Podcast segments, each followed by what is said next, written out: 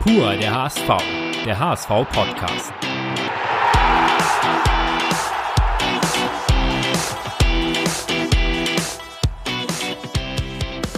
Pur der HSV ist zurück.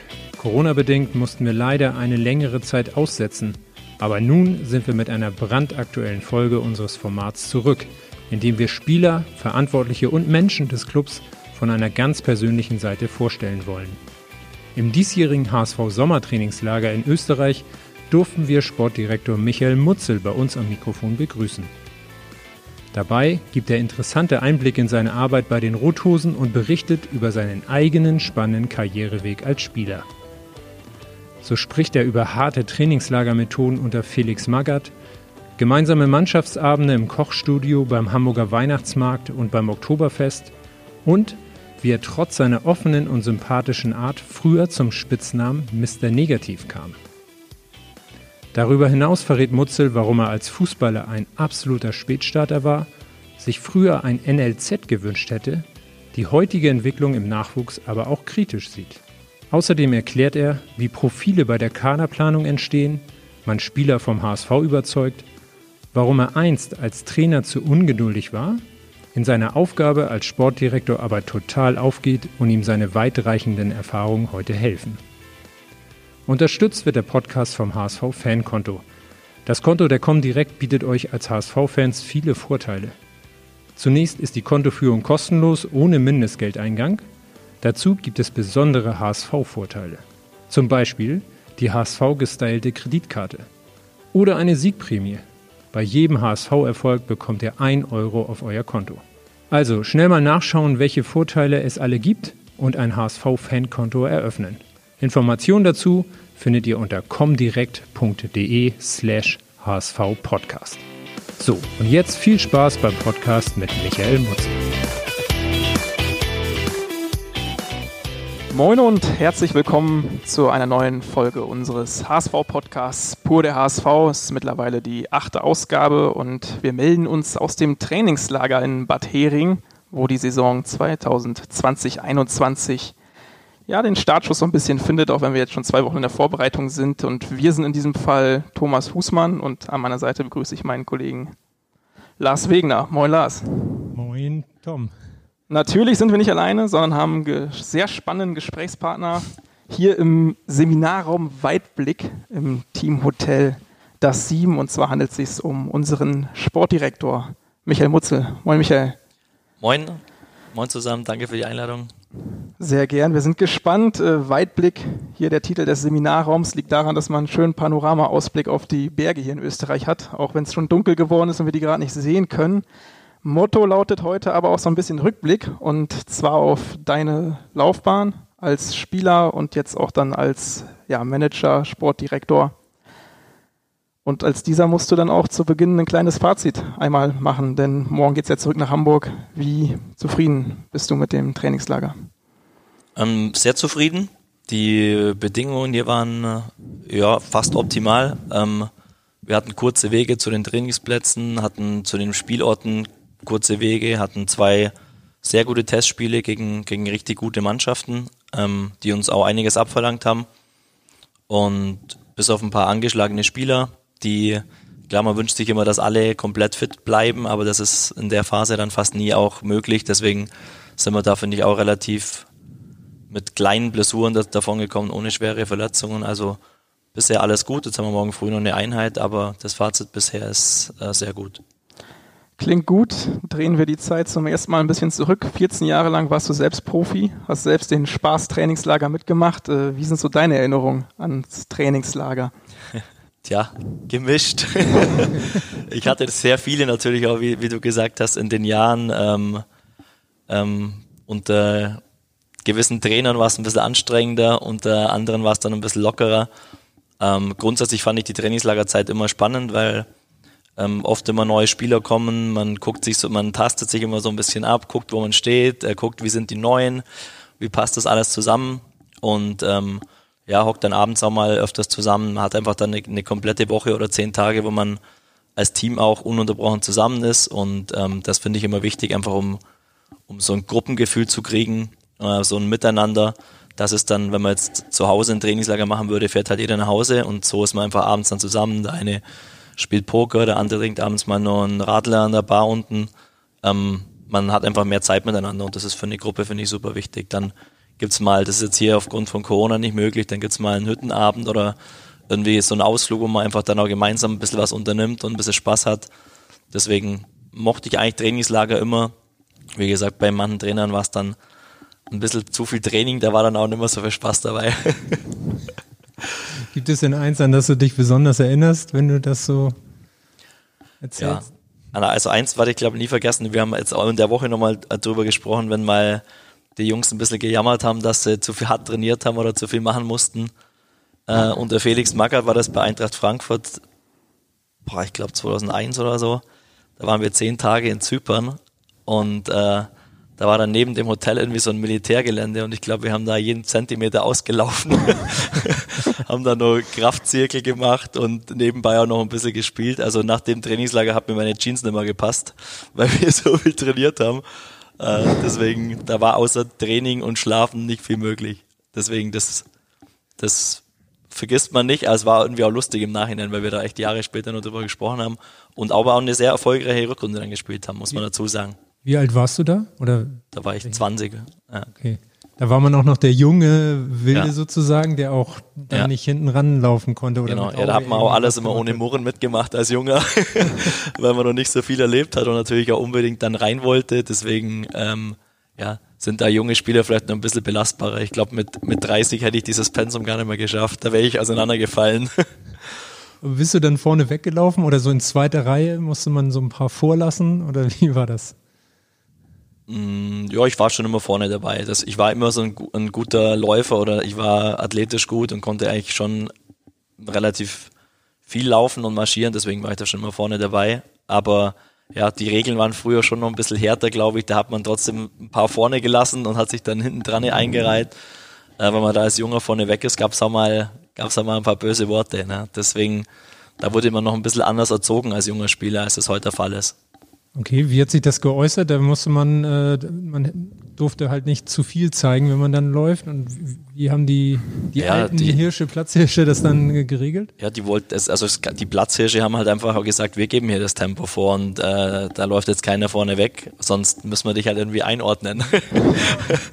ja, aber das ist dann, also ich fand das aber auch in Ordnung. Also da ist, man ist als Gruppe unterwegs, es gibt gewisse Rollen in der Gruppe und wenn du als junger Spieler dazu kommst, dann ist es auch nicht so verkehrt, dass man da ein bisschen gezeigt kriegt, wie dann auch dein, dein Stand ist. Aber diese Spieler haben dann auch immer akzeptiert, wenn man, wenn man auf dem Platz Leistung gebracht hat und man ist da immer willkommen. Nur ähm, wenn man dann sich ein bisschen absondert oder halt sich besonders zeigen will und irgendwie ich bin besser als ihr, dann ist das für eine Gruppe eigentlich auch nicht gut. Gerade bei so Laufeinheiten. Und das, da habe ich schon auch in dieser Zeit am Anfang viel gelernt für, für die Jahre, die dann noch kamen, als ich dann mal der Ältere war. Ne? Wie hast du es dann genauso gemacht oder hat sich das noch ganz in eine ganz andere Richtung entwickelt, als es? Also diese, das, ich, ich habe das schon immer so ein bisschen weitergegeben, auch also ohne dass ich jetzt da das ist ja auch nicht böse gemeint. Man will einfach den jungen Spielern dann teilweise auch helfen und sagen, du, wenn du da jetzt vier vorne wegrennst, dann dann hilfst du dir nicht dabei, weil wir sind ein Team. Äh, du musst dich erstmal ein bisschen rein reinfinden und wenn du dann auf den Platz Leistung bringst, dann bist du gern dabei. Aber wenn du jetzt im dritten Training gleich vorne wegrennst und die anderen schlecht aussehen lässt, dann hilft dir das nicht, weil dann hassen dich hier 15 Spieler. Und das kann man natürlich weitergeben, aber nicht böse, sondern äh, erklären und dann haben die jungen Spieler das oft auch angenommen. Ja, also die Lars Stindl, Sebastian Freis, wie die ganzen Jungen da in Karlsruhe geheißen haben, das, das war dann ganz klar. Da waren ein paar ältere Spieler, die haben das auch gelenkt und das waren dann auch sehr erfolgreiche Zeiten.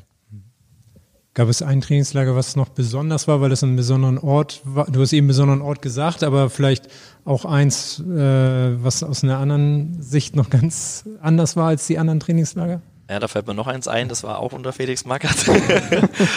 und zwar war das auf Sylt. Sylt ist eine wunderschöne Insel, aber da haben wir auch äh, extrem viele Läufe gemacht und äh, waren dann ähm, einer der berühmten Kraftzirkel von ihm, der hat dann am, am Strand stattgefunden. Und da waren halt auch viele Touristen und man kam sich dann so ein bisschen vor wie, äh, wie die Dressurpferde da am Strand, die Kraftzirkel und die Leute sind stehen geblieben und haben geguckt.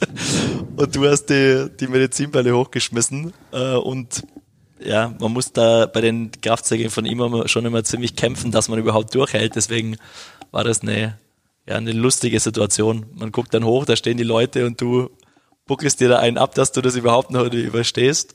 Das war lustig, ist auch hängen geblieben. Da war dann, wir hatten dann so eine Übung, wo man die ähm, so freie, freie Handelstangen einfach über dem Kopf immer zusammen machen muss. Ähm, und die waren dann irgendwann so schwer, dass da so riesen Löcher dann im Sand waren. und äh, mussten die Leute aufpassen, dass sie nicht da stolpern, wo wir da irgendwie unsere Übungen gemacht haben. Also das war, das war lustig. Du hast es schon so ein bisschen angesprochen, äh, die äh, Mitspieler, die du damals hattest. Wir haben einen, der auch sicherlich so ein bisschen was zusammen mit dir erlebt hat. Und der möchte dir auch, geht so ein bisschen in die Richtung, äh, was so an Mannschaftsabenden oder auch im Trainingslager passiert. Und die Frage wollen wir dir einmal vorspielen. Hallo, liebe Zuhörer. Hallo, Mutzi. Ja, mein Name ist Mike Franz und ich habe da mal eine Frage. Mutzi, du ich rede immer viel, deswegen kann ich nicht bei einer Frage bleiben. Es ist eine Frage mit drei Unterfragen. Was hältst du von teambildenden Maßnahmen? Das ist die erste Frage. Die zweite Frage ist, würdest du eher einen Mannschaftsabend bevorzugen oder würdest du mit deiner Mannschaft in den Hochseilgarten gehen? Das ist die zweite Frage. Und die dritte Frage, wenn wir dann schon, ich gehe mal davon aus, du wirst dich für Mannschaftsabend entscheiden. Welcher Mannschaftsabend aus unserer gemeinsamen Vergangenheit war dein Highlight von folgenden dreien? Unsere Kochabende, die wir ja jede Woche dann hatten, der. Oder unser Weihnachtsmarkt, Mannschaftsabend, den wir dann äh, vor dem Spiel gegen den HSV hat dieser Abend oder unser Ausflug zum Oktoberfest. Welcher von diesen drei Mannschaftstagen, Abenden wäre bei dir auf Platz 1? Und wenn du dann dich schon für einen entscheidest, sag doch den Zuhörern auch, warum. Das wäre cool. In diesem Sinne wünsche ich euch noch viel Spaß und bis ganz bald. Äh, beste Grüße, dein äh, ja, dein PlayStation-Vorbild. Du weißt, was ich damit meine. Also, ciao. Was hat er gesagt? Dein Vorbild oder was? PlayStation-Vorbild hat er deutlich gesagt. Ne? PlayStation-Vorbild. Auf jeden Fall hat er nicht zu viel versprochen, dass er viel redet. Ja, ja. um dich, um die Hörer nochmal zurückzuholen. Äh, Frage 1 war, was hältst du von Teambuilding-Maßnahmen? Mike Franz hast du im KSC lange zusammengespielt. Ja, ja, ja. er ist das immer noch ein guter Freund von mir. Erwähnt, genau. Und das erste war, was hältst du von, vom Teambuilding? Boah, das grundsätzlich immer gut. Also für jede Gruppe, glaube ich, egal ob es eine Fußballmannschaft ist oder ob es normal in der Wirtschaft ist, aber wenn man ein Team ist, äh, Teambuilding-Maßnahmen finde ich immer gut. Da gibt's glaube ich, 100 Möglichkeiten und äh, als Fußballmannschaft hat man da auch schon einige, einige durchgemacht, von Bogenschießen über Go-Kart fahren, also alles immer super, macht Spaß. Ähm, und trotzdem ist es auch Teambuilding, wenn man dann abends irgendwie mal als Mannschaft gemeinsam äh, was unternimmt oder losgeht oder aufs Oktoberfest geht und deswegen finde ich alle Arten von Teambuilding ähm, immer gut für eine Mannschaft. Und wir hatten ja dann auch oft Jungs dabei, die vielleicht gar nicht so Bock hatten, aber wenn man dann halt einfach so sagt, okay, wir machen jetzt was gemeinsam, dann wurde es meistens auch immer richtig gut und da sind dann ist der ein oder andere dann auch angekommen ähm, oder wurde dann mitgenommen. Deswegen bin ich ein großer Freund von so gemeinsamen Abenden oder ähm, ja auch grundsätzlich Teambuilding-Maßnahmen. Frage 2, Hochseilgarten oder Mannschaftsabend? Mannschaftsabend. Hat Hochseilgarten noch eine Bedeutung? Du Höhenangst? Oder? Nein, nein. Und ich glaube, das haben wir auch mal gemacht. Ich, also okay. finde ich auch gut. Macht, ja. Also keine Frage, das macht auch Spaß. Ähm, deswegen, was jetzt da besser oder schlechter ist, also finde ich auch gut. Okay, aber Mannschaftsabend äh, auf jeden Fall. Muss ich sowas selber entwickeln, so ein Mannschaftsabend? Ja, finde ich schon. Also ich glaube, so vorgegeben äh, ist schwierig, aber ähm, wenn man dann, wenn man das mal schafft, dass alle dabei sind und auch alle, alle Bock haben, dann, äh, dann ist es schon gut, weil wie gesagt, in der Gruppe ist nicht immer jeder gleich. Es gibt welche, die ein bisschen ruhiger sind, die vielleicht auch nicht so gern mal rausgehen und wenn dann mal alle dabei sind, dann ist es meistens ziemlich gelungen und bleibt oft auch in Erinnerung, weil halt irgendwie immer was Lustiges passiert oder äh, Geschichten entstehen, von die, über die man dann fünf Jahre später noch spricht. Also da hatten wir halt damals natürlich auch eine Gruppe, äh, gerade in Karlsruhe oder auch in Stuttgart vorher, wo unheimlich viele coole Jungs waren, die auch einfach Bock hatten, miteinander was zu machen. Das fällt dem natürlich immer leichter. Ne? Ich glaube, die Zeiten sind auch anders geworden. Es ist vieles anders geworden. Die Jungs heutzutage können sich ja nicht mal mehr mit irgendwie mit einem Bierglas in der Hand irgendwie sehen lassen. Ähm, das war früher einfach ein bisschen anders. Deswegen. Es war einfacher, dass man nicht genau, genau. Es gab keine, Social Media, keine Social Media, es gab kein, so hier, wenn du jetzt was hast, ist zehn Minuten später ist es online. Das waren einfach andere Zeiten und ich glaube, das hat sich einfach auch ein bisschen angepasst jetzt, aber ich bin eigentlich ganz froh, dass ich damals in dieser Zeit noch ähm, als Profi aktiv war, weil, weil es einfach, man muss sich nicht immer über jeden über jede Kleinigkeit Gedanken machen. Und ich habe schon das Gefühl, dass die Jungs jetzt viel, viel sensibler mit den, mit vielen Themen umgehen. Und das finde ich nicht so gut, aber es ist nun mal einfach die Zeit im Moment. Warst du denn auch jemand, der so Mannschaftsabende mit organisiert hat, dass das immer nach vorne getrieben hat? Ja, auf jeden also. Fall. Also wie gesagt, weil ich einfach auch davon überzeugt bin, dass eine Gruppe ähm, besser funktioniert, wenn man gemeinsam was unternimmt. Da hat Ge geht euch wahrscheinlich genauso in eurem Team oder in eurer Gruppe. Ähm, das, ähm, und, und es gibt nicht so viele Jungs, die das auch wirklich aktiv dann angehen. Und ich war einfach auch immer überzeugt, wenn wir gemeinsam ähm, was unternehmen, dann sind wir gemeinsam auf dem Platz auch stärker. Ganz einfach. Wir auch. Ja, ja, Definitiv, genau. ja. Es scheint auf jeden Fall viel in Erinnerung geblieben zu sein, wenn gleich drei Auswahlmöglichkeiten bestehen, ja. äh, welcher Teamabend denn besonders in Erinnerung geblieben ist. Äh, Kochabende, Oktoberfest oder Weihnachtsmarkt, Weihnachtsmarkt in Hamburg vor dem Spiel gegen den HSV. Oder war es nach dem Spiel? Ja, das weiß ich gar nicht mehr genau, wann das war. Aber auf jeden Fall, wir haben äh, in Hamburg eine 7-0-Klatsche gekriegt. Ähm, aber bei uns ging es um nichts mehr und der HSV konnte damals, glaube ich, ins internationale Geschäft einziehen. Und ich bin ganz ehrlich, so, ähm, wir hatten irgendwie schon mehr damit zu tun, was wir abends nach dem Spiel machen, als dass wir uns auf, aufs Spiel konzentriert haben. Und das hat man dann leider auch gemerkt. Da stand es, glaube ich, nach einer Viertelstunde 3-0. Aber der Abend war dann trotz dieser Niederlage gut, weil wir, weil wir eine super Saison gespielt haben. Und ähm, ja, der Trainer hat am Anfang ein bisschen Probleme mit gehabt, der konnte es nicht so ganz verarbeiten, aber wir sind dann, wir haben gesagt, komm, die Saison war gut, das Spiel war scheiße und dann sind wir in Hamburg noch ein bisschen um die Häuser gezogen. Was haben die Kochabende auf sich? Ja, das war eigentlich ganz spannend damals. Wir haben, äh, ähm, ich weiß gar nicht mal, wie genau das kam, da war einer, ich glaube der Thomas Kies, der hatte Bekannte, die dann so Kochkurse angeboten haben. Und dann hat er gesagt, hey, die machen das auch für Gruppen. Und wir waren damals, wir hatten zwar auch alle irgendwie Mädels oder Freundinnen, aber die waren halt irgendwie, meine war in Stuttgart, der, die beim Mike waren wo, woanders. Also wir waren dann viel alleine und haben gesagt, hey, so Kochkurs oder Kochen lernen, also warum nicht, ist doch cool. Und dann wurde, haben wir dann am Anfang, glaube ich, zu viert mal angefangen und dann hat das total Spaß gemacht. Der hat dann einfach viel schon vorbereitet. Man musste eigentlich immer nur dann die Sachen nehmen und verarbeiten und dann, also hat super Spaß gemacht. Und dann haben sich da immer mehr Jungs irgendwie eingeklinkt. Dann so, hey, kann ich da auch mal mitmachen? Ey, was macht ihr da? Mhm. Und am Ende waren wir dann, glaube ich, dann zehn Jungs. Und äh, das war dann auch in der Zeit, in der wir halt super erfolgreich waren. Ich glaube, im Aufstiegsjahr. Und auf einmal hat dieser, der das angeboten äh, hat, diese Kochkurse, dem haben sie die Bude eingerannt, weil da die KSC-Spieler waren zum Kochkurs. und der hat dann, ich glaube, ein Jahr später hat er eine riesen Küche gebaut irgendwo. Also das, das war, ja, war, war eine, eine coole Zeit und hat einfach auch Spaß gemacht, wenn man einfach zusammen irgendwie so Dinge äh, macht und dann kocht und dann ein bisschen Zeit verbringt. Also fand ich auch gewusst. super interessant und da haben wir überhaupt gar nicht da, da den Plan gehabt, aber es hat sich dann so entwickelt, dass da auf einmal dann zehn Jungs dabei waren und so wir da jede Woche irgendwie einen schönen Abend hatten. Kochkurs. Und, und, wir können inzwischen echt ein bisschen kochen. Das wollte ich gerade auch fragen. Ja. ja, genau, deswegen habe ich gleich geguckt da vorne, was da alles ist. Okay. Muss man kurz einmal erklären, hier im Seminarraum Weitblick ist eine offene Küche hier, eine Showküche. Ja. Ja, ich habe gedacht, ihr habt schon vorbereitet, ja, deswegen. Wir, ja, dann geht das Licht an und ein paar Zutaten stehen, ja. Kochst du ab und an noch selbst? Also ist noch was hängen geblieben?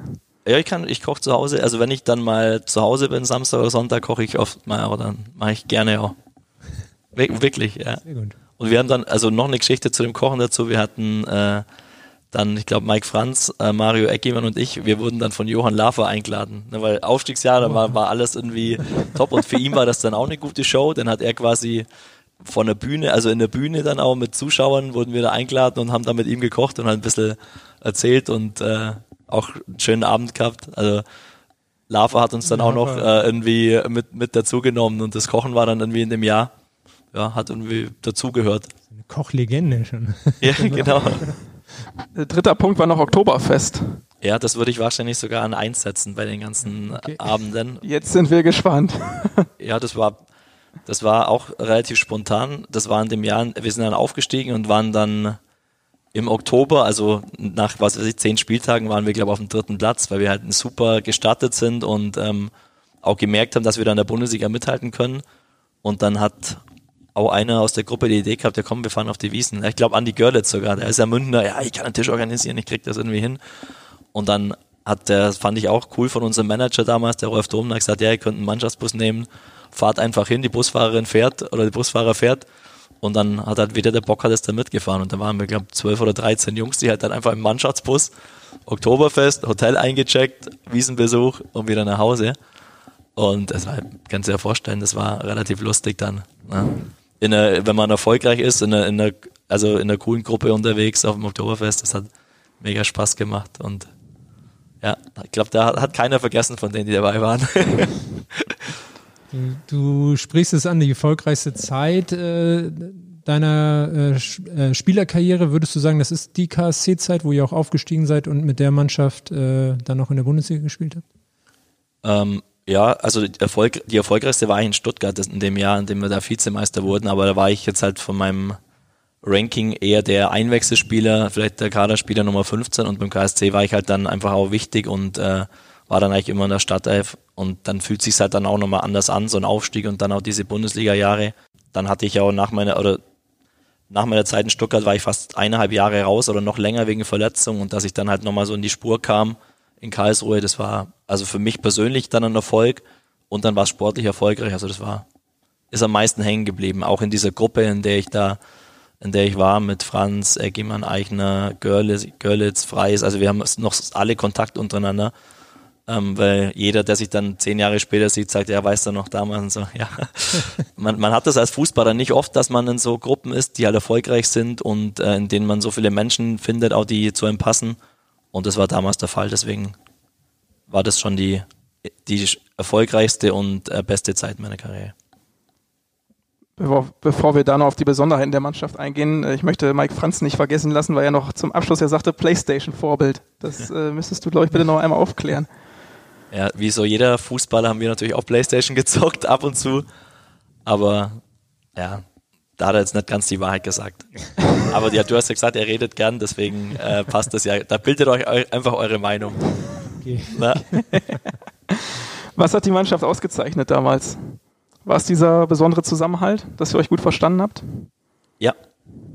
Also definitiv. Und es war halt wirklich auch so, dass, dass man das auch gemerkt hat, wenn wir auf dem Platz sind, dass da ähm, elf Jungs auf dem Platz sind, die, die füreinander durchs Feuer gehen. Also wir waren nicht immer die bessere Mannschaft, aber wir waren halt, es war halt unheimlich schwierig gegen uns zu spielen, weil wir einfach als Gruppe extrem stark waren. Und ähm, der Trainer hat uns damals auch eine relativ lange Leine gegeben und hat, hat auch viel einfach laufen lassen, weil er einfach wusste, ähm, da sind viele Jungs auf dem, auf dem Feld, die, denen kann ich vertrauen und das spürt man dann natürlich als Spieler.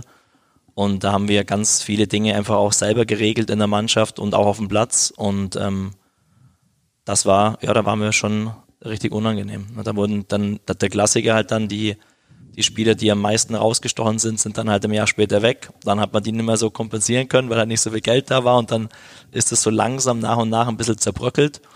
Aber diese, diese zwei Jahre, das Aufstiegsjahr und das erste Jahr in der ersten Liga, da waren wir eine richtig, richtig gute, homogene Mannschaft. Man kann ja sagen, ähm, das eine bedingt dann das andere. Wenn man einen guten Zusammenhalt hat, wird man erfolgreich. Wenn man erfolgreich hat, schweißt es wieder noch mehr zusammen. Würdest du dann auch äh, so ein bisschen immer darauf achten, dass eine, eine Mannschaft sich gut versteht eher, wenn du jetzt heute auch aus deiner Sicht Sportdirektor ähm, das jetzt betrachtest oder ist es auch sportlicher Erfolg, der dann auch zusammenschweißt?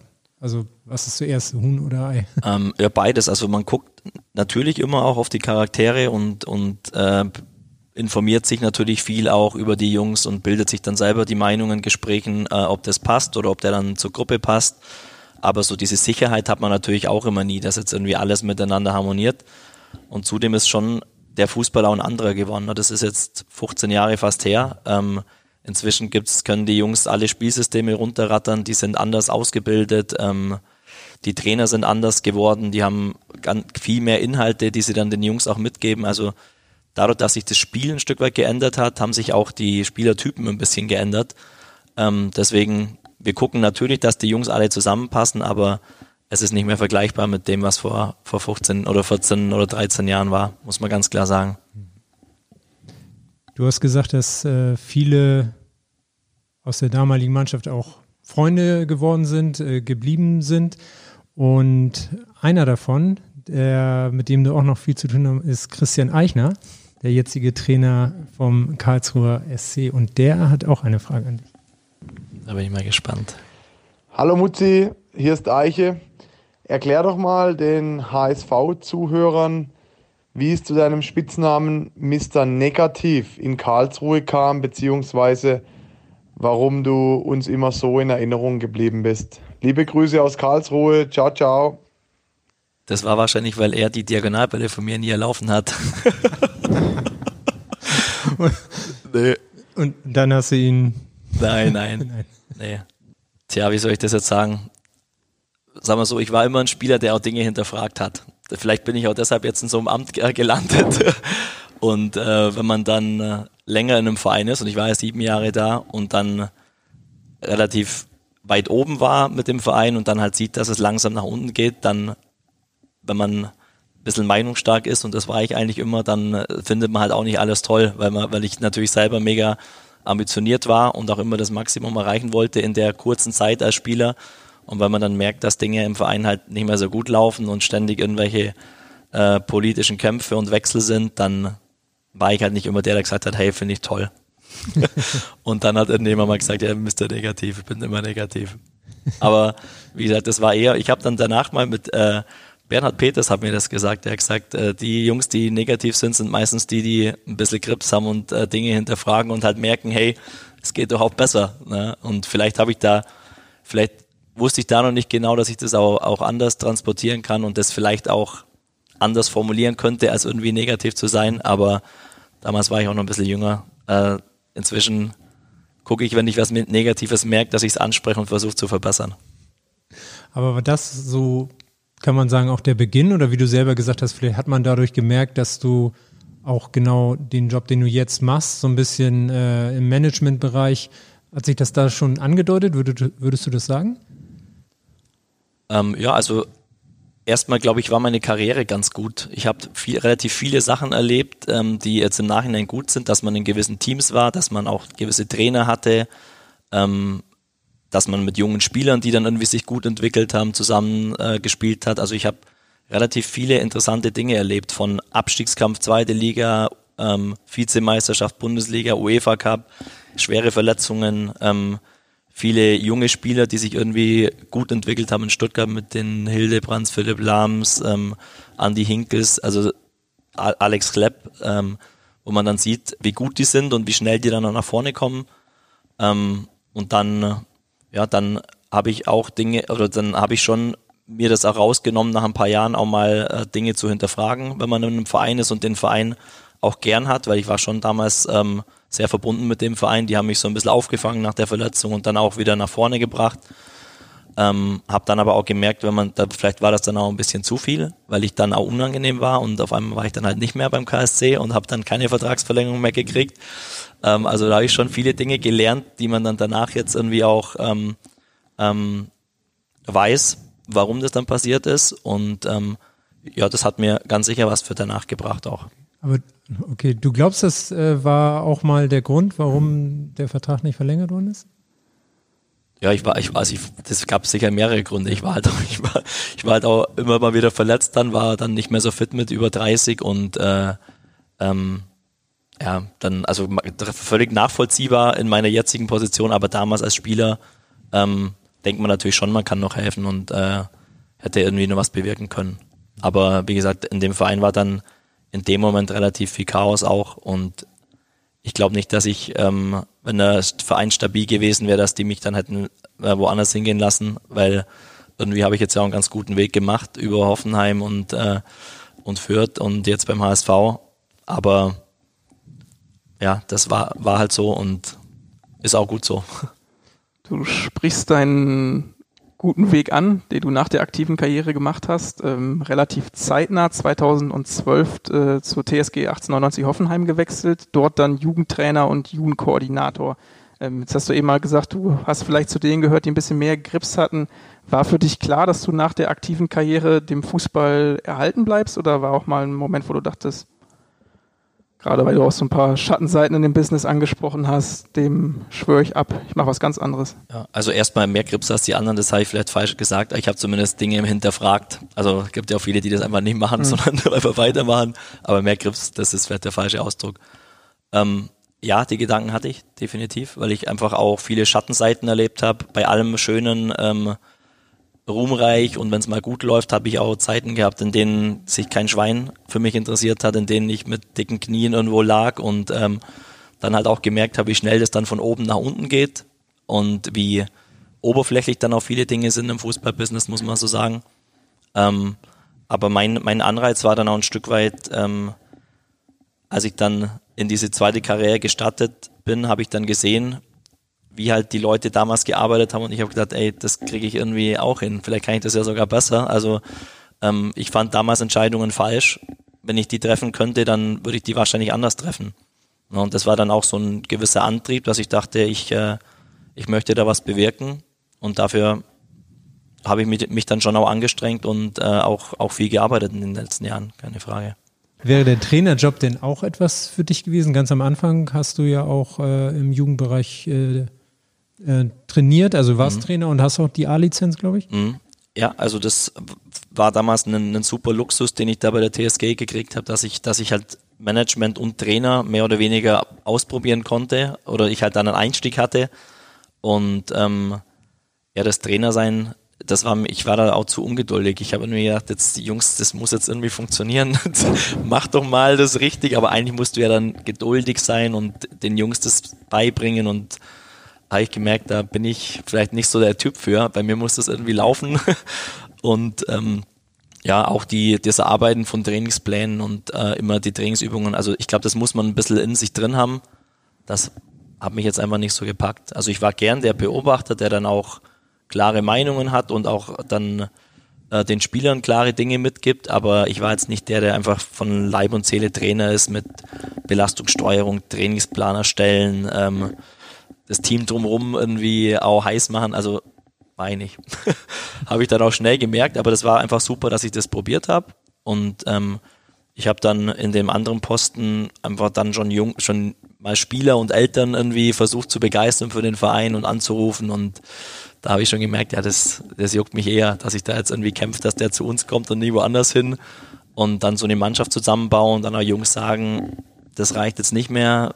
Und ähm, Entscheidungen dann treffen, was einfach den Kader und die, die Mannschaft und das Team trifft, das hat mir eher gelegen und da war das für mich eigentlich schnell klar, dass ich da, da weitermachen will. Ohne dass ich mir da jetzt so ein klares Ziel gesetzt habe, ich musste jetzt schneller nur hinkommen. Ne?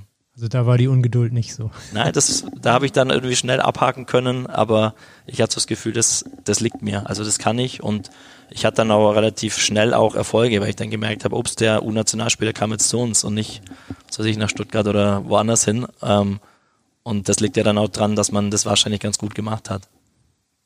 Kämpfst du da auch manchmal noch mit Ungeduld? Auch in dem Job kann das ja durchaus mal so sein. Ja, ich habe da viel gelernt auch. Also ich mache das jetzt auch fast schon zehn Jahre und ähm, auch als wie als Spieler, auch als Junger nimmt man das noch ein bisschen mehr mit und auch äh, als dann mal ein Trainer entlassen wurde und dann, ah, schlimm und Emotionen irgendwie noch dabei.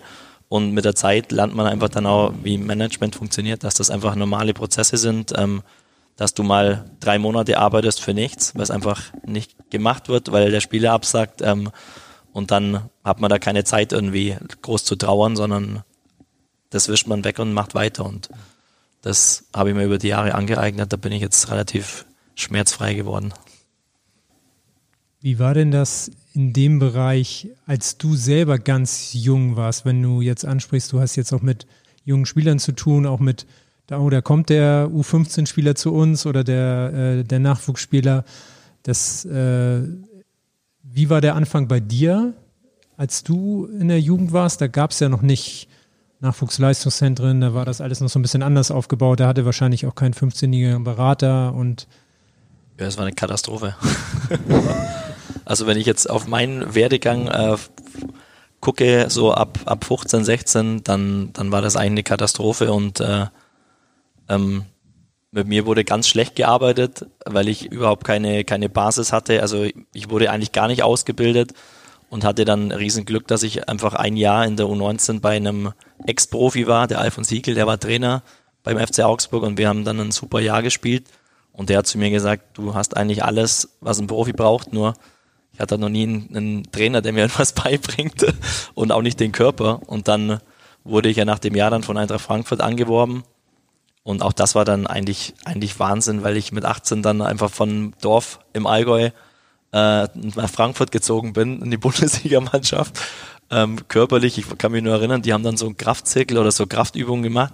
Ich konnte die, ich konnte die Übungen gar nicht, weil ich einfach das noch nie gemacht habe und die Athletiktrainer haben sich gesagt, ey, was ist mit dem los? Der, der, der, der bricht hier zusammen. Da ich gesagt, ja, ich kann das nicht, haben wir nie gemacht. Und da musste ich dann erst mal ein halbes Jahr mich da rankämpfen, mehr oder weniger, dass ich da athletisch ein bisschen auf Vordermann kommen. Und parallel hat sich da einfach, ganz ehrlich, kein Schwein drum gekümmert, was du machst oder nicht machst. Also du warst einfach so, viel Glück, mach mal.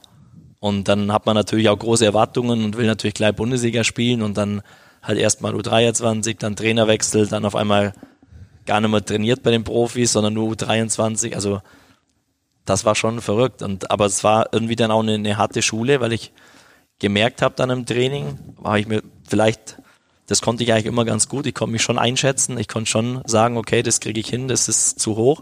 Und ich habe aber dann schon gemerkt, dass ich da mitspielen kann. Also dann habe ich gesagt, ich kriege das jetzt irgendwie hin, ich schaffe das da rein. Und äh, dann kam damals halt Felix Magath, der, der dann die Jungen auch mit oben trainieren hat lassen und der hat dann eigentlich am ersten Tag gesagt, ja, der ist gut, den, den nehme ich und drei Wochen später habe ich dann gespielt. ja, also es war ähm, eine lehrreiche Zeit, aber da hätte ich ganz sicher viel mehr Unterstützung gebraucht auch. Also du kommst allein in eine Großstadt aus dem Dorf und äh, so, jetzt mach mal Bundesliga. Und du, ihr wisst ja, wie das Geschäft ist. Das war schon verrückt. In und Augsburg hast du also noch zu Hause gewohnt? Oder? Genau. Ja. Ich habe da eine Ausbildung gemacht parallel. Das war auch wild. Also Berufsausbildung zum Bankkaufmann mit sofort um vier ins Auto, eine Stunde in Augsburg, trainiert, zurück, äh, da gepennt, morgens um halb sieben raus, Ausbildung. Okay. Und also war ganz schwer, alles so unter einen Hut zu bringen. Aber auch das hat, hat mich auch ein bisschen geprägt. Ich musste einfach viele Dinge leisten können und das fehlt vielleicht jetzt den Spielern ein bisschen. Ich musste halt einfach alles selbst in die Hand nehmen und mich da organisieren. Da hat mir keiner noch mittags eine Müslischale hingerichtet mit, mit, mit Quark und Bananen, sondern ich musste halt gucken, dass ich mein Essen morgens vorbereite und, und was hab. Ähm, und die Jungs jetzt, die, die jammern schon, wenn sie einmal, keine Ahnung, mit dem Auto fünf Kilometer fahren müssen. Ah, zu viel, ich muss trainieren. Also das, das hat mich, das hat mir schon geholfen, einfach dann auch später oft zu sagen, hey Jungs, jetzt heult nicht rum, ey. Also guck mal, was ihr für ein tolles Leben habt. Ihr könnt auspennen, habt hier einen tollen Job, äh, könnt Fußball spielen und ich, ich weiß also, wie Normalsterbliche äh, morgens raus müssen und abends heimkommen und auch kaputt sind. Ne?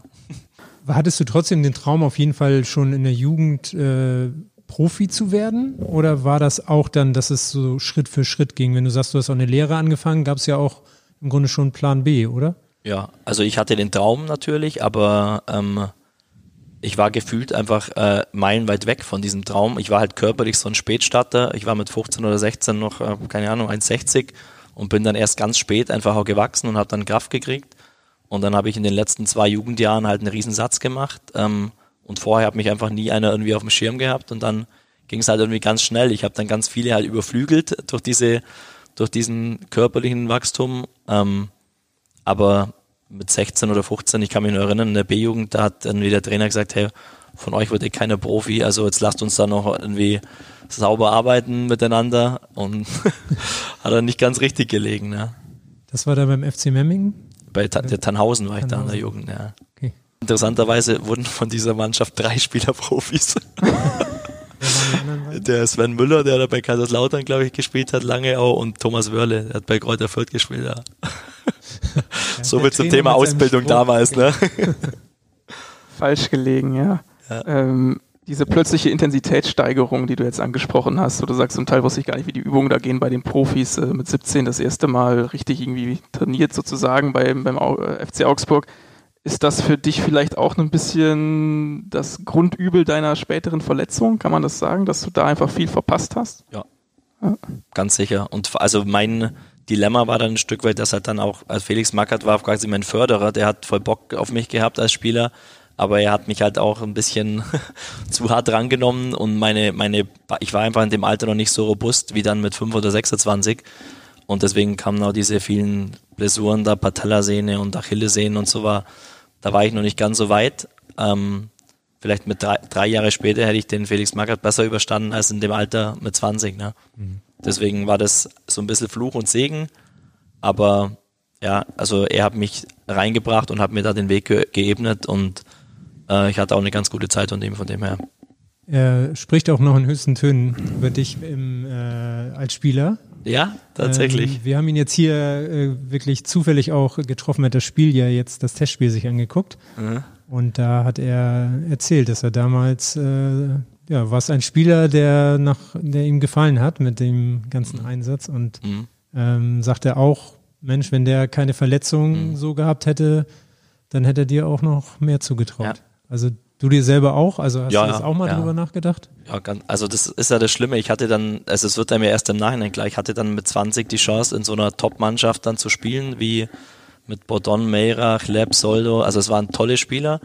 Und nach dem ersten Jahr haben dann auch viele zu mir gesagt, Junge, nächstes Jahr bist du dran, also du kannst da einen Platz einnehmen oder du bist da so hinten so an einer Warteposition und dann kamen halt diese Verletzungen. Dann war ich halt fast, das waren fast zwei Jahre, die ich dann komplett raus war. Also in der heutigen Zeit, so als Profifußballer, wenn du zwei Jahre raus bist, das ist schon, schon krass. Und ich habe dann auch fast eineinhalb Jahre gebraucht, bis ich wieder so auf dem Level war. Deswegen waren so zwischen 21 und 24 war ich irgendwie raus und dann ging es halt nochmal nach oben. Das war schön.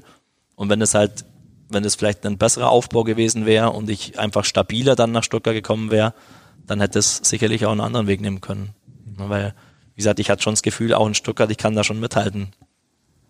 Und wie war das am Anfang bei Felix Magath in, in Frankfurt? Der hat dich ja als äh, 19-Spieler noch hochgezogen. Das war, also ich durfte ja schon oben trainieren immer und es war ganz interessant, weil ich hatte, ähm, ich bin ja damals aus der Jugend, aus der Augsburger A-Jugend gekommen und der Horst Ehrmann dort war dann damals Trainer und das war in dem Jahr, als Frankfurt von der zweiten in die erste Liga aufgestiegen ist.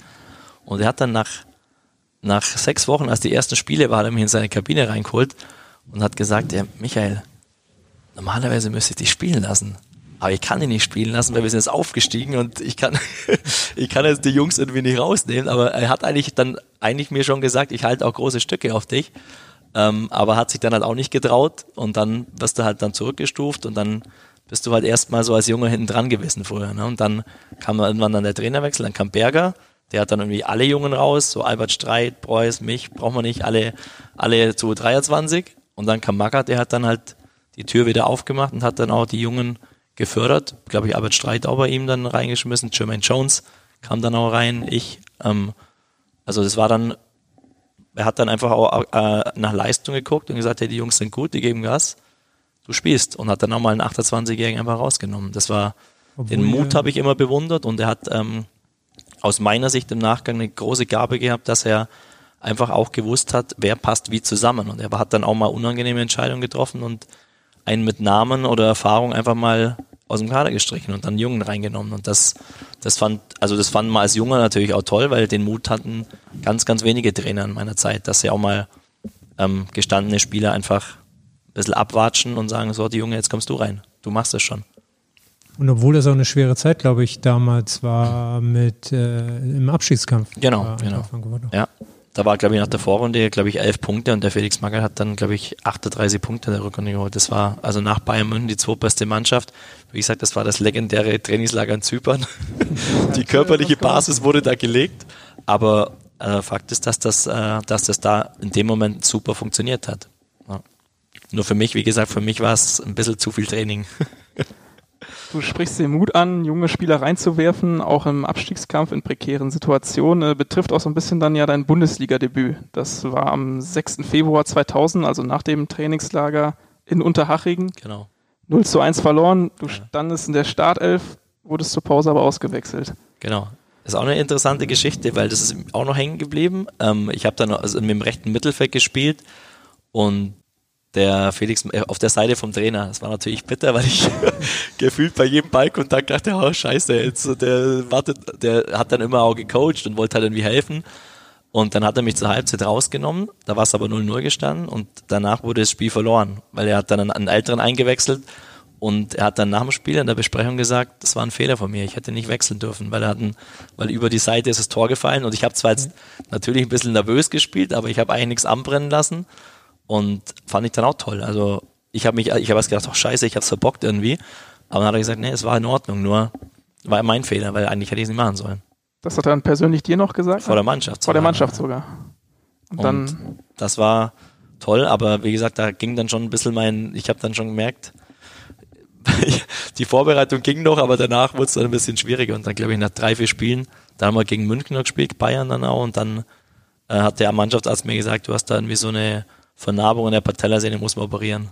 Und dann so ein ganz schnell halt hoch und dann erstmal wieder, ja, wieder abgekackt. Nur, nur, vier Spiele und dann genau. bist du äh, wieder erstmal genau. raus gewesen. Ja, genau. Und dann ging halt so diese Problematik los mit der, eigentlich mit der ersten OP war so das nimmer so wie vorher, aber das hat dann nachgeblutet und ich habe dann viel länger gebraucht. Die haben gesagt, sechs Wochen Pause, aber es waren dann, glaube ich, vier Monate oder fünf und dann ging es auf der anderen Seite los, weil du nimmer sauber belastet hast und dann habe ich mich da so von Verletzung zu Verletzung gehangelt, bis das irgendwann dann mal drei Jahre später stabil war, so ungefähr. Ja. Lustigerweise noch äh, nächstes Spiel, dann standest du wieder in der Startelf, nach deinem Debüt genau. nochmal zurückgehen und hast dann direkt im zweiten Spiel genetzt. Ja, genau. Einziges Bundesligator. Genau, genau, ja. gegen Freiburg. Ja. Was hast du daran gegen Richard noch. Golz, gegen Richard Golz. das war wieder beim HSV. Was hast du daran noch für Erinnerungen? Ja, schöne. Eigentlich krass, dass es mein einziges Tor war. Eben. Es ist traurig eigentlich, ne, weil ich schon viele Spiele da noch gemacht habe, aber äh, ja, das war super natürlich. Hm. Das war, das war toll. Also, dass er dann auch mich dann wieder gebracht hat und ähm, ja, ich weiß noch, dann wollten die danach äh, Interviews haben und dann, das war ja total anders damals aus. Du hast null Berührungspunkte mit Medien als junger Spieler. Und dann, ja, du musst ein Interview geben. Boah, scheiße, ey. Was soll ich denn jetzt machen? Da hat der Trainer noch gesagt, ja, du musst da erzählen. Ich sag, was soll ich denn, was soll ich da sagen jetzt? ja, machst du schon. und das weiß, deswegen weiß ich das noch. Also, Wie war das dann, das Interview? Boah, ich glaube, ich habe einen Scheiß gestammelt, keine Ahnung. total nervös, total nervös und unsicher. Ähm, aber ja, halt auch eine, eine gute Erfahrung und ähm, ja, das da sah es dann schon so aus, wie wenn das, wie wenn die Karriere ein bisschen Fahrt aufnimmt, aber dann kam halt diese Verletzung und habe mich dann schon ziemlich hart ausgebremst. Ja. Wir, wir merken äh, schwere, aber auch spannende Zeit dann bei deiner ersten Profistation. Wer waren denn die Personen in der Mannschaft, zu denen du einen besonderen Draht hattest, die dich auch vielleicht so ein bisschen aufgefangen haben oder mit denen du eine Freundschaft dann geknüpft hast? Hm, so richtig als Freundschaft, also Oka Nikolov war immer einer, den mochte ich gern, mit dem haben wir viel zu tun gehabt. Alex Schur war auch immer einer, der so ein bisschen um die Jungen geguckt hat. Thorsten Gracht hatte ich auch noch Kontakt zu Botzig. Aber gibt schon ein paar, die wir da, äh, mit denen ich da noch so eine leichte Verbindung. Peter Hubchev hatte ich jetzt auch noch mal zu tun. Mhm. Der war damals auch, der war mit mir, der war in Zypern im Trainingslager im Zimmer mit mir. Okay. ja. wurde, wurde die Generation zusammenge also nicht, also er war ja schon ein bisschen. Genau, der sollte, ne? war wahrscheinlich auch bewusst dann, ne, dass er dann einen jungen Spieler mitnimmt, aber der hat auch nur geschlafen die ganze Zeit wie ich. okay, aber haben die Älteren dann auch mal Tipps gegeben, wie für so ein Interview oder wie du so ein Trainingslager überstehst oder mal beiseite genommen? Ähm, ja, schon, schon. Also Interviews ist nicht unbedingt, das war wahrscheinlich, habe ich hätte ich jetzt auch nicht gefragt. Ja. Aber so grundsätzlich hat, haben die schon geholfen auch. Also das war, deswegen gesagt, man nimmt es ja dann auch selber mit, so, weil, weil ähm, auch in diesen Zeiten, wo dann so viel trainiert wurde und die Eltern haben dann immer einfach ein bisschen, die wussten einfach schon, wie das läuft und da lehnt man sich dann auch so ein bisschen an als Junger und das haben die schon, schon gemacht, auf jeden Fall. Du hattest relativ viele Begegnungen mit äh, Ex-HSV, haben wir jetzt festgestellt. Magath, Golz, Hubchef. Äh, mhm. Wie war denn mhm. dein äh, Verhältnis eigentlich zum HSV? Also jetzt, wo du zum HSV äh, gekommen bist? Ähm, meinst du das als Spieler? Ja. Ja, also HSV, das waren auch schon ziemlich erfolgreiche Zeiten damals mit dem HSV, hat man natürlich als Riesenclub wahrgenommen. Ähm, die haben ja damals auch fast immer international gespielt, als wir, ähm, als ich gegen die gespielt habe. Deswegen großer, toller Club, ähm, unfassbare Fans, unfassbares Stadion. Also das ist mir auch noch hängen geblieben als Spieler. Das war beeindruckend. Ähm, ja, toller, großer Verein, halt weit weg, was im Norden war, aber ähm, das war damals schon, schon ein toller Verein. Ist es immer noch. Also, aber als Spieler damals hat man das schon auch so wahrgenommen. Die machen da tollen, tollen Job. Aber als Spieler gab es kein Angebot mal. Nein, als Spieler gab es kein Angebot. Ich habe mich aber auch noch verpflichtet bei den Verletzungen. Zu viel verletzt, äh, deswegen, ja. Unser aktueller Trainer, Daniel Thune, der ähm, hat sich auch ein bisschen Gedanken gemacht um Verpflichtung. Wir haben eine Frage von ihm auch vorbereitet. Ja, hallo Michael, ich habe gehört, du bist heute ähm, bei den Kollegen ähm, im Podcast und ähm, was mich natürlich interessiert, du kennst ja meine Verbundenheit zum VfL Osnabrück und vor vielen Jahren in Osnabrück ähm, haben wir einen Mittelfeldspieler aus Frankfurt ausgeliehen und ähm, angeblich soll es der talentierteste gewesen sein und ähm, namentlich Alexander Rosen. Kannst du mir eigentlich beantworten, warum wir nicht dich nach Osnabrück geholt haben, und, sondern uns für Alex entschieden haben? Wann war denn das? Was war das für, eine, für, ein, für ein Jahr? Das hat er nicht verraten, aber Sie haben Alexander Rosen geholt. Ja, ich, ich glaube, ich durfte damals dann schon äh, erste oder zweite Liga spielen. Das war mein, mein, mein Glück. nee. Aber ich hatte mit Alex Rosen natürlich auch, das, das habe ich gar nicht erzählt, weil, weil wir sind damals, also er kam mit mir dann auch aus Augsburg nach Frankfurt und wir haben dann viel gemeinsame Zeit verbracht und auch eine Freundschaft mit ihm jetzt über die Jahre. Und natürlich war ich auch immer extrem genau informiert, wie es in Osnabrück läuft, weil er da ausgeliehen war. Und er hat mir dann immer das Osnabrücker Vereinslied vorgesungen. und er hat mir lustigerweise auch von Daniel Thun äh, erzählt, auch damals schon, dass er ein geiler Typ ist, ein Stürmer. Und äh, die hatten, glaube ich, auch eine ganz äh, spannende Zeit damals, die beiden. Erinnerst ja. du Daniel Thune noch als äh, Gegenspieler? Weil wir haben in der Recherche herausgefunden, dass wir auch gegeneinander gespielt haben. Haben wir mal gegeneinander gespielt? Ich habe mir das schon überlegt. Ich, ich wusste es gar nicht mehr genau, aber ich kann mich auf jeden Fall an ihn sehr gut erinnern und weiß, dass es so ein, äh, so ein Stürmertyp war, so ein äh, Spezieller, der halt unfassbar arbeitet und äh, dahin geht, wo es weh tut und auch weiß, wo die Kiste steht. Also ich kann mich an ihn erinnern auf jeden Fall. Es ist hängen geblieben ja. mit seiner Art zu spielen. Das ist schon mal, finde ja, ich, positiv. Das stimmt. Ihr habt zweimal gegeneinander gespielt und wenn ähm, er dich mal fragt, ihr, ihr habt beide Male gewonnen, 3-1 mit Karlsruhe gegen Aalen. Gegen Aalen, Aalen. ah, bei Aalen, ja, da kann ich mich erinnern, okay. Da hat genau. Daniel Thune gespielt. Ja. Das muss ich ihm noch servieren dann. Ja. Sehr schön. genau. Das ist gut. 3-1. Da hat übrigens Marco Reus, glaube ich, bei Aalen gespielt. Ja. Mhm. Hat Daniel auch mal erzählt. Ja. Hatte Reus und Großkreuz. Ja, genau. Nicht so schlecht, genau. hat er gesagt. Ja. Als junge Spieler war noch wo wir bei jungen Spielern sind, äh, so ein bisschen auf deine jetzige Tätigkeit als Sportdirektor eingehen. Hättest du dich damals geholt, wenn du dein früheres Ich nochmal scouten würdest? Ja, ich glaube, mit äh, so aus dieser Jugendzeit raus, so als junger Spieler schon. Da war ich, glaube ich, ziemlich spannend, weil da, da war ich ziemlich schnell und flink und konnte ein bisschen kicken, aber ich war halt einfach total so roh. Mir, mir hat halt niemand gearbeitet. Deswegen so als jungen, jungen Spielern, den man entwickeln kann, glaube ich, wäre ich schon nicht so nicht so unspannend gewesen. Mit ein paar Verletzungen weniger. Ich hätte nichts gekostet aus Augsburg wahrscheinlich. war von Frankfurt eigentlich äh, nicht so schlecht, finde ich. Ne? Die haben, also wenn, wenn ich danach dann auch Asti und Liga gespielt habe, haben sie das gut gemacht.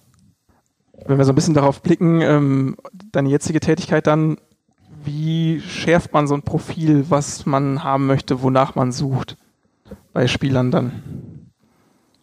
Ähm, Im Endeffekt sucht man natürlich immer nach den besonderen Spielern, die halt irgendwie sich auch abheben von den, von der, von der Masse oder von den normalen Spielern.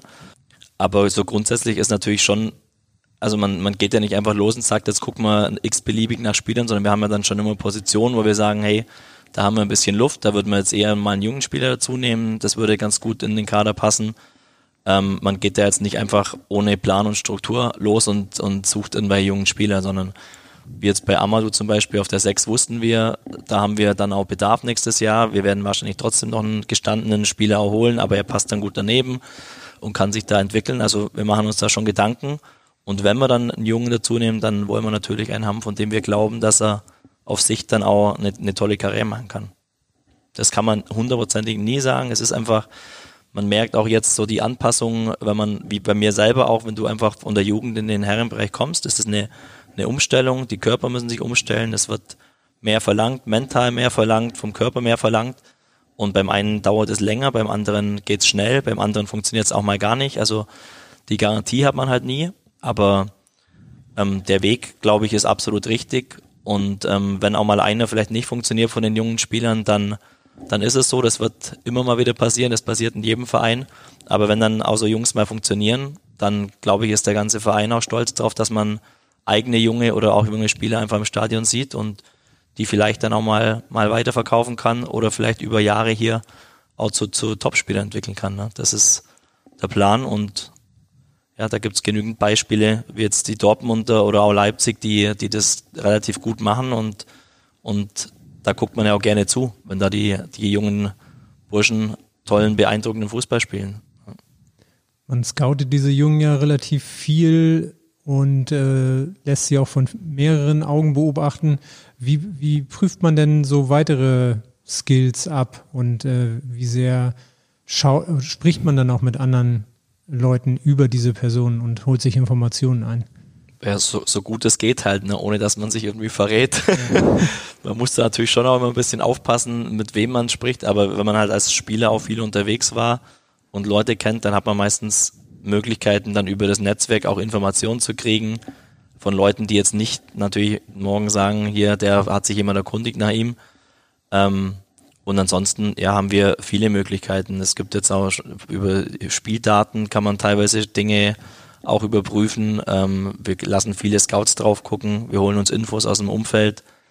Ähm, also Zufall ist das nicht. Da ist schon ähm, viel Arbeit und Plan dahinter auch, wenn man dann letzten Endes so einen Transfer macht. Auch schon, auch in dem oberen Jugendbereich das, kurz, du sprichst Spieldaten an, so ein bisschen Big Data mäßig. Was sind das da für, sag ich mal, Statistiken, Daten, die jetzt ein normaler Fußballfan vielleicht nicht erkennt, die ihr da habt, auf die man auch schaut? Ja, da, da gibt es ja gewisse Anbieter, die, die ähm, ähm, allerdings bisher so, so seriös, wie wir das kennen, jetzt nur, wenn es dann auch Profispiele sind, ähm, aber zum Beispiel, wenn jetzt in Österreich oder Holland oder Belgien oder Frankreich ganz junge Spieler sind, gibt es immer die Möglichkeit, auch die Spieldaten der Spieler zu kriegen, dass man einfach sieht, wie sind die Statistiken. Ähm, ist jetzt ein Spieler auffällig ballsicher schon mit 18 oder, oder halt auffälliger als andere in der Liga, dann hat man natürlich schon gleich das, dann guckt man halt mal genauer hin, weil wenn jetzt ein 18-Jähriger bessere Spieldaten hat wie einer, der schon 200 Profispiele hat, dann lohnt sich zumindest mal zu überprüfen, wie bewegt er sich, wie wie, wie sieht der aus, äh, was ist das für ein Spielertyp. Und das ist auch immer eine Möglichkeit, dass man sagt, ähm, ähm, man sticht jetzt nicht nur irgendwie völlig äh, in so einen Heuhaufen, sondern man guckt ein bisschen genauer, ähm, grenzt das ein bisschen ein, auf was für Spiele man dann guckt. Ja, das ist, wird immer, kommt immer mehr auch dieser Bereich, äh, finde ich auch mega spannend, weil, weil das Auge viel sieht, aber wenn es dann halt noch unterstützt wird von von Daten, wo man sagt, hey, das hätte ich jetzt gefühlt genauso wahrgenommen und die, die Daten geben das auch her, dann hat man natürlich ein noch besseres Gefühl, als wenn man jetzt sagt, das sind nur die bloßen Augen, die das sehen. Ja. Wird man noch mal dabei auch mal überrascht von Daten, die man das nicht erwartet hätte? Ja, oft, ich war oft überrascht, aber ähm, man lässt sich halt über, das Auge lässt sich halt auch täuschen, wenn man dann diese Geschwindigkeitswerte oft immer sieht, wenn jetzt halt ein Spieler ist, der unheimlich kleine, schnelle Schritte macht, dann sagt jeder immer, boah, der ist super schnell. Ähm, und einer, der macht die Riesenschritte, ja, der sieht eher langsam aus, aber wenn man dann die Daten übereinander legt, sieht man meistens, dass der mit den langen Schritten vielleicht sogar schneller ist. Nur das, man nimmt es halt als Betrachter nicht wahr. Aber die Zahlen lügen ja nicht bei der Geschwindigkeit. Ne? Deswegen, so Nähmaschinen-Schritte sehen immer schneller aus als lange Schritte, aber ähm, das Ergebnis ist dann manchmal schon überraschend, wo man dann denkt, hey, das hätte ich eigentlich gedacht, aber der ist schon schnell, nur man sieht es halt nicht. so ein bisschen Mertesacker oder so. Das sieht nicht schnell aus, aber wenn der dann mit seinen langen Schritten losgelaufen ist, war er schon schnell. Ja. Das sind jetzt Dinge, die du überprüfen kannst. Ähm, wie ist es mit der Persönlichkeit? Du hast eben auch schon mal von mentaler Stärke gesprochen. Ähm, wie gehst du daran? Verlässt dich dann so ein bisschen auf dein Bauchgefühl, wenn du einen Spieler das erste Mal kennenlernst? Ja, das, also das geht auch gar nicht anders. Man muss da natürlich auch sich ein bisschen aufs Bauchgefühl verlassen, aber auch da ist es, hier hast du Daten, die belegbar sind und da hast du halt dein Netzwerk teilweise, das dir Infos gibt oder wo man halt versucht, Infos zu kriegen. Aber letzten Endes ist dann immer schon ein Gespräch, wenn dann ein Trainer mit dabei ist, äh, ich, äh, mal Jonas, Klaus, ähm, und dann sitzt da einer, dann, dann versuchen wir schon alles rauszukriegen und, äh, und da ein Gefühl zu kriegen, dass es passt in unsere Gruppe. Ja. Wie viele Spiele hat man dann eigentlich so für verschiedene Positionen auf dem Zettel? Also kann man das irgendwie beziffern? Also wenn man jemanden beobachtet oder bestimmte Positionen beobachtet oder auch jemanden verpflichten möchte, dann funktioniert ja manchmal bestimmt auch was nicht oder jemand springt ab. Ähm, hat man dann Lösung B, C und D oder auch K, L, M? Ähm, also B, C, D sicher, das müssen wir auch haben, weil, weil viele Dinge einfach auch nicht klappen. Äh, Gerade jetzt in dieser, in dieser verrückten Phase mit Corona und, und Unsicherheit und ähm, einem ganz anderen Markt noch viel mehr. Ähm, deswegen ist diese Zeit für uns alle jetzt extrem anstrengend, auch dass keiner mitkriegt, aber wir müssen halt extrem viel prüfen und, und auch noch in der Hinterhand haben, falls irgendwas nicht klappt. Ähm, ähm, und grundsätzlich natürlich kann man die Listen, also ich kann auf die Liste 100 Namen schreiben, die Spieler, die wir interessant finden. Das Entscheidende ist halt dann auch immer, welche Spieler kriegen wir. Also welche sind bezahlbar, wie hoch ist die Ablöse in etwa, ist das machbar oder nicht. Deswegen habe ich lieber nur eine Liste mit vier Namen, aber die vier können wir auch kriegen, als wenn ich da halt 30 hinschreibe und 20 davon sind Utopie. Ja. Also als Scouting kannst du natürlich sagen, ja, ich schreibe einfach mal jeden ja, hin, der mir gefällt. Hatten wir auch auf dem Zettel. Ja, genau, den hatten wir auf dem Zettel. Aber ist halt dann äh, Träumerei und deswegen ähm, ist das auch eine Qualität von der Scouting-Abteilung, ähm, dass man da die Namen hinschreibt, die einfach machbar sind und im Optimalfall ähm, vermutet man nicht nur, dass sie machbar sind, sondern die sind auch machbar, wenn man es schon abgeprüft hat. Ähm, aber da sind wir sehr gut aufgestellt und Klaus macht das mit seiner Abteilung super bisher. Du sprichst es an, äh, machbare Spieler verpflichten. Ihr habt schon zur Vorsaison, glaube ich, 36 Zu- und Abgänge im Sommer getätigt. Das war zweitgrößter Umbruch der HSV-Geschichte. Also äh, da gab es da noch einen größeren. ja, historisch. Der lag aber re recht weit zurück. Ähm, okay. Wie überzeugt ihr die Jungs trotzdem vom HSV dann? Indem wir authentisch und ehrlich sind, dass es ein geiler Verein ist, äh, dass wir Bock haben, den HSV wieder zu alter Stärke zu führen und ähm, wer Bock hat mitzumachen, der, der darf gerne dazukommen. Und da gibt's jetzt auch aktuell die Beispiele, die Jungs, die hatten tolle Möglichkeiten woanders, das weiß ich, weil, weil wir die Gespräche geführt haben, aber die haben gesagt, nee, wir haben Bock da. Also ich merke, die merken ja auch, was wir vorhaben oder was wir da wollen und, und ähm, versuchen die Jungs halt dann auch zu überzeugen. Das ist die Rolle. Ihr den Verein kennt, ihr brauche ich nicht erzählen, ihr habt viel oft schon hier gespielt oder ihr kennt den Laden. Und ähm, dann haben sie natürlich auch immer ein Gespräch mit dem Trainer, was natürlich wichtig ist. Der Trainer muss natürlich mit dem Boot sein und da muss auch was, was passen zwischen den beiden, weil wir können noch so viel erzählen. Wenn der Trainer irgendwie sagt, nee, kein Bock auf den, dann, dann, dann werden wir auch nie einen Transfer machen. Deswegen ist das auch wichtig, dass der Trainer dann auch nochmal sagt, so sehe ich das, so sind wir aufgestellt, das ist deine Rolle. Und dann bin ich ganz ehrlich, dann finde ich das auch nicht so schwer, für einen HSV-Spieler anzuwerben, weil es einfach ein geiler Verein ist. Inwieweit hat sich ähm, diese ganze Szene eigentlich verändert, wenn du noch nochmal an deine Anfänge zurück erinnerst? Also wahrscheinlich haben, wir, haben dich nicht so viele gescoutet. Heute kennt wahrscheinlich auch je, fast jeder jeden Namen, der irgendwie interessant ist. Ähm, einige sind dann machbar, äh, die Transfers sind machbar, aber das hat sich ja komplett gewandelt, oder? Das hat sich komplett gewandelt. Auch das Berater, also Berater waren früher einfach auch überhaupt nicht so präsent und wichtig, gerade im Jugendbereich, glaube ich, ich weiß gar nicht, ob es da überhaupt Berater gab. Also Du hattest ähm, keinen wahrscheinlich damals. Ja, ich habe irgendwann mit 21, irgendwann hatte mal einer gesagt, du, dein Vertrag ist ja echt, wie viel verdienst du was? Vielleicht sollst du dir mal einen Berater zulegen. und äh, dann, ja, also es war einfach eine andere, eine andere Zeit und ähm, ja, der es arbeiten unheimlich viele Leute im Fußball. Äh, der, der, der, gerade der Jugendbereich wird immer umkämpfter. Es ist Wahnsinn, wie früh dann teilweise Spiele angegangen werden.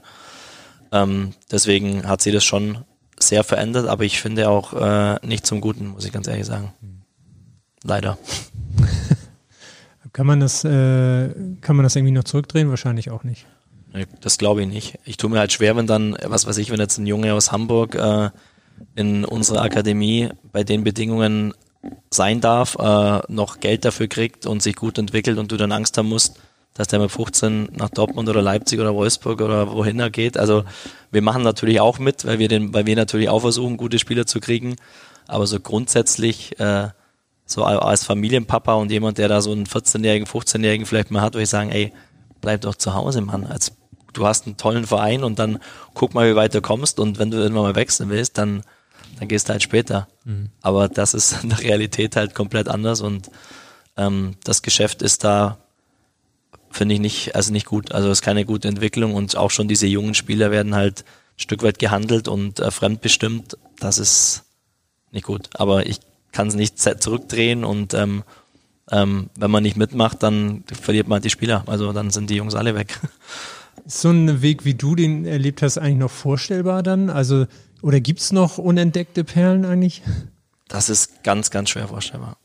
Ja, also gibt's sicher mal Ausnahmen, wo dann Spieler ganz spät erst irgendwie mal durchkommen, aber das ist nicht mehr vorstellbar, also nicht, fast nicht mehr vorstellbar.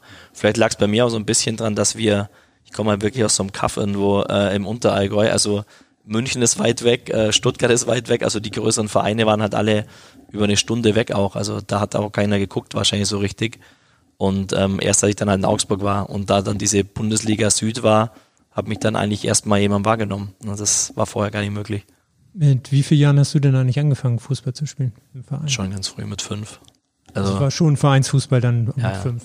Genau. In meinem Dorf, Straße runter dem Fußballplatz, gefühlt jeden Tag. Also ich war schon so einer, ich habe das schon auch geliebt immer. Also ich habe echt immer gekickt da und ein Ball da war immer immer kicken, immer Fußball. Der Klassiker raus ja. morgens und abends. War halt auch nicht viel, ne, in so einem kleinen Dorf, also da, da haben war sich jetzt, auch alle getroffen. Genau, hat man dann ein paar Jungs gehabt, dann haben wir immer gekickt, hinten im Garten und am Sportplatz gab es halt auch nicht viel anderes und ja, ist dann, ist auch heute noch so, dass, dass ich da dann da juckt es mich dann manchmal schon, ey, jetzt komm, wir kicken auch noch ein bisschen.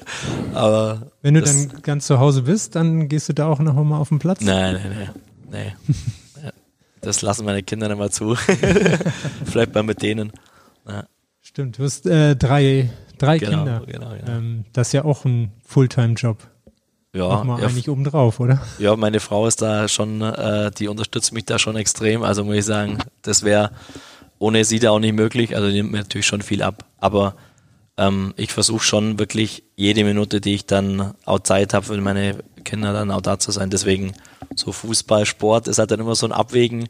Machst du jetzt für dich noch was oder gehst du heim und äh, komm, geh mal halt nicht laufen, ich gehe heim und freue mich dann über die Zeit mit den Kindern und versuche natürlich dann auch meine Frau ein bisschen zu entlasten.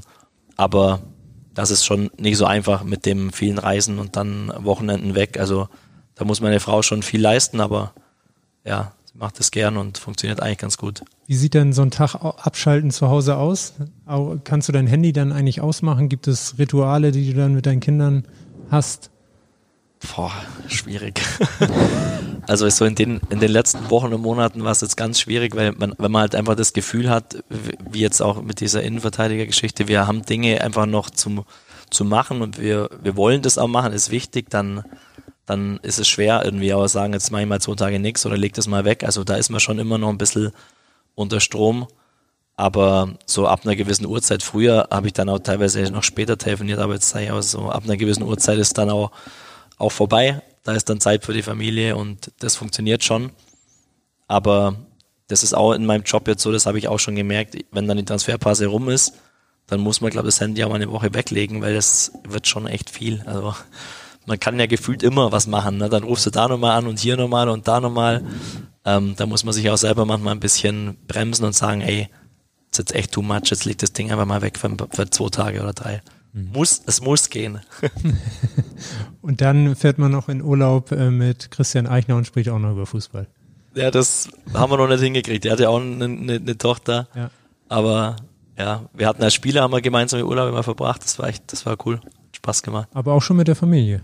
Erzählt, ja, mit oder? Freundinnen halt damals ja, noch. Okay. Jetzt Frauen. Jetzt Frauen ja. Ja. Okay, also aber dann geht es auch zu Hause mal ohne Fußball mit der, mit der Familie. Ja, also das, was, das habe ich auch bewusst immer so gemacht, auch ich erzähle jetzt auch den Kindern, oder ich versuche die da schon irgendwie auch wegzuhalten. Meine Frau kann es, glaube ich, auch schon immer hören, immer wenn dann wieder irgendwie Fußball. Deswegen kriegt man das eigentlich ganz gut hin, dass man versucht, zu Hause einfach auch Familienpapa zu sein und der Beruf einmal weg ist. Meine Frau hat jetzt auch einen Job angefangen, dann darf sie auch mal ein bisschen erzählen, was, was bei ihr passiert ist. Also ich komme da nicht heim und erzähle nochmal, was genau gerade auf dem Transfermarkt passiert. Wie bist du als Familienpapa im Umgang mit deinen Kids? Boah, ich glaube schon, äh, ich lasse schon relativ viel durchgehen. ja, na, ich bin da schon, ich, ich liebe meine Kinder über alles. Also die, wenn ich dann da bin, dann, dann fällt es mir schon schwerer, irgendwie dann der Harte zu sein. Aber ja, das funktioniert eigentlich ganz gut. Wir sind da, meine Frau und ich, relativ entspannt. Also wir sind jetzt nicht die, die da eine Regel nach der anderen aufstellen. Die müssen natürlich schon sich an gewisse Dinge halten, aber grundsätzlich sehen wir das eigentlich ganz entspannt und können da wachsen und gedeihen ganz gut. Du hast gesagt, wenn ich mal da bin, wie sieht sonst der Austausch mit äh, Frau und Kids aus, wenn du jetzt unterwegs bist? Wird gefacetimed oder? Genau, ja. WhatsApp-Call oder, ja. oder FaceTime, so gut es geht. Ähm, aber die können halt, die hocken sich ja auch mal nie ruhig hin. in dem Alter. Wir versuchen das immer so beim Abendessen, hocken sie dann da und erzählen ein bisschen. Ähm, ja, funktioniert aber die sind vielleicht noch ein bisschen zu klein, um das wirklich jetzt äh, dann mal fünf Minuten in Ruhe zu machen.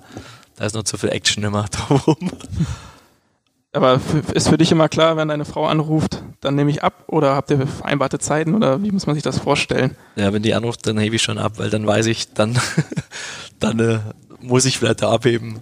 Klar, ja. also wenn ich in einem Meeting hocke und irgendwie ja. gerade es nicht geht, aber ja, also in der normalen Arbeitszeit ruft sie natürlich eigentlich jetzt auch nicht an, außer es ist irgendwas äh, passiert.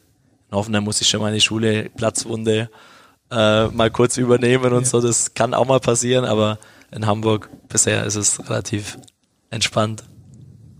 Wie entspannst du denn ansonsten? Gibt es noch einen Ausgleichssport, andere Sachen, wenn du dann mal kurze Zeit hast, zu entspannen? Ich entspanne tatsächlich, wenn ich dann mit meiner Familie zusammen bin. Also ich, wir gucken dann mal, dass wir irgendwie mal einen Ausflug an die Lüneburger Heide oder an die Ostsee, äh, einfach mal Zeit für uns. Ähm, das entspannt mich auch. Also ich bin eh immer so ein bisschen auf Action und bei mir muss immer was passieren. Ich bin jetzt auch nicht der, der sich da mal einen halben Tag in den Sessel liegt. Da bin ich eigentlich ganz glücklich, wenn wir da mit den Kids irgendwie was unternehmen. Und das ist dann meine aktive Erholung.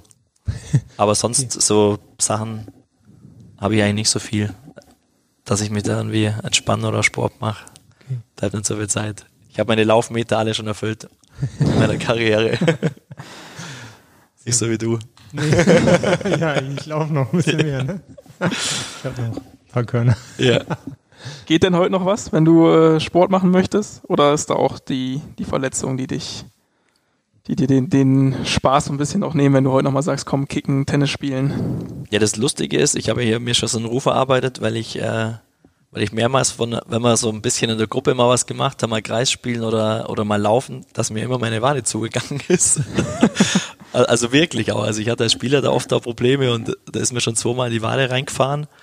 Und Jetzt habe ich aber so bei Tennis und bei so, so Bewegungssportarten geht es eigentlich ganz gut. Äh, deswegen, wenn ich immer laufen gehe, habe ich Probleme und wenn ich irgendwie mich bewege, geht es besser. Deswegen bleibe ich jetzt eher so bei, wenn ich mal was mache, bei Tennis oder kurze, kurze Sachen. Aber das Laufen irgendwie will mein Körper nicht mehr laufen. Schafft, schafft er nicht mehr. Kommt da dann aber noch der Ehrgeiz durch von damals, so beim ja, schon. Spielen? Ja, so als, als Profisportler, wenn man das so lange Jahre gemacht hat, das das ist auch was, was so danach hängen bleibt. Die wollen einfach immer gewinnen. Also egal was, äh, ich kann einfach auch nicht verlieren und egal was für eine Sportart, fällt mir unheimlich schwer und deswegen jeder, der da mich irgendwie fordert oder keine Ahnung, Tennis, Squash, der muss schon sich anstrengen, weil ich halt einfach auch nicht verlieren will. Ja, das, aber das ist, wenn man mit Jungs von früher redet, die sind irgendwie alle noch so. Du, wenn du einfach gewohnt bist, dass du, dass du einen Wettkampf hast und gewinnen willst und auch Prämie dafür kriegst und Erfolg, das geht irgendwie nie raus. Also bei ja, mir zumindest haben, nicht. Wir haben ja uns auch mit Christian Eichner unterhalten, hat genau das erzählt, dass, äh, dass, dass ja. du genau das auch äh, machst. Ja. Und es da einige harte Matches auch gab. Ja, auch ja er hat da meistens nicht gewonnen. Nee? Okay, das hat er anders erzählt. Nein. Ja. ja, das heißt auch so ein Trainingslager Nachmittag, wo dann vielleicht mal frei ist, wie heute für die Mannschaft, da war dann auch, ist dann auch Action bei dir angesagt? Na, wir haben heute mit, äh, mit dem Trainerteam das Spiel geguckt, Bielefeld ja. gegen VfB, weil wir das eigentlich ganz interessant waren und trotz Corona-Regeln da oben sein ja. durften. Deswegen haben wir das halt wieder mit Fußball genutzt und nicht mit Sport für mich. Ja. Aber das hat auch Spaß gemacht. Das war ein ganz, ganz interessantes Spiel. Ja, das glaube ich. Ja. Klar. Sind wir wieder beim Trainingslager angelangt? Kreis geschlossen. Perfekt. Kreis geschlossen, genau. würde ich sagen. Ähm, vielen Dank für die Eindrücke aus ja, deiner gerne. Karriere und aus deinem Privatleben auch. Und es war sehr interessant, äh, kurzlebig und ja, witzig. Anekdotenreich. Ja. Ja, Vielen Gut, Dank. Vielen Dank. gerne, hat Spaß gemacht. Und dann, ja, bis zum nächsten Mal, wenn es wieder heißt, pur der HSV. Und bis dahin natürlich nur der HSV. Nur der HSV. Nur der SV.